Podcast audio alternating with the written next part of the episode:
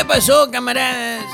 En otro episodio más de Mugre en el Cuello, investigan al magistrado del Tribunal Electoral del Poder Judicial de la Federación, José Luis Vargas, por lavado de dinero. No fue nada, fueron como 30 millones de morlacos.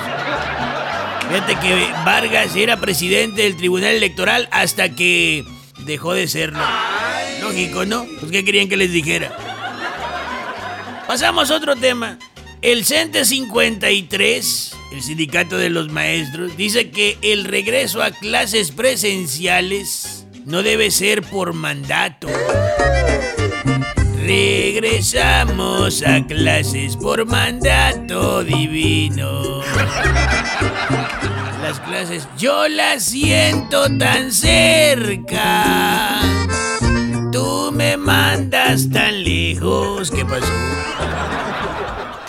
Presidente, oiga, no hay nada más perverso y ruin que el querer hacer experimentos con los hijos de la gente.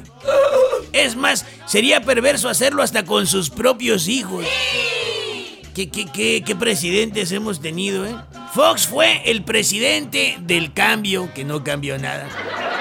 Mientras que Felipe Calderón, según iba a ser el presidente del empleo, que nomás empleó la fuerza del Estado para hacer un desgarriate con la violencia.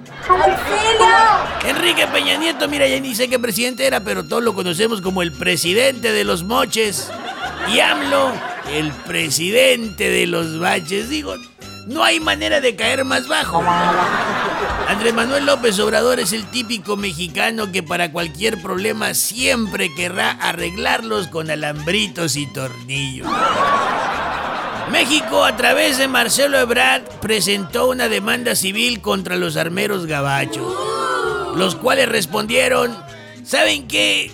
Nos gustaría tomarnos un café con el canciller Ebrard. Nosotros con mucho gusto se lo disparamos.